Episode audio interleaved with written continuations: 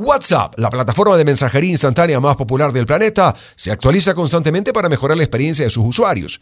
Para este nuevo año son cuatro grandes cambios que traerá la aplicación, y aunque todavía no se confirma la fecha de su lanzamiento, se prevé que sea durante el primer trimestre del 2023. A continuación, Martín Muñoz nos cuenta. 2022 fue un año lleno de cambios para la plataforma de mensajería más popular del planeta, WhatsApp, y como no podía ser de otra forma y de alguna manera ya se lo había adelantado, este 2023 empieza con cuatro grandes cambios que se aplicarán posiblemente durante el primer trimestre del año. Según el portal Wabeta Info, que se especializa en filtrar novedades de la aplicación, uno de los cambios será la posibilidad de editar mensajes que ya se han enviado. En lugar de tener que borrar lo que has escrito, podrás optar por cambiarlo hasta 15 minutos después de enviado. Este cambio estará disponible pulsando unos segundos el mensaje y seleccionando la opción Editar, aunque todavía no está claro si esto se reflejará en la conversación de algún modo, como sucede con los mensajes que se eliminan.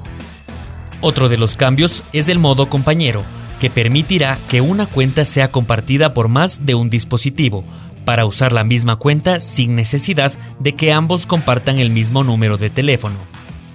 La opción permitirá que los usuarios eliminen el perfil en una tablet o segundo celular desde su dispositivo principal, lo que podría convertirse en otra opción de seguridad en caso de presentarse alguna duplicación de cuenta.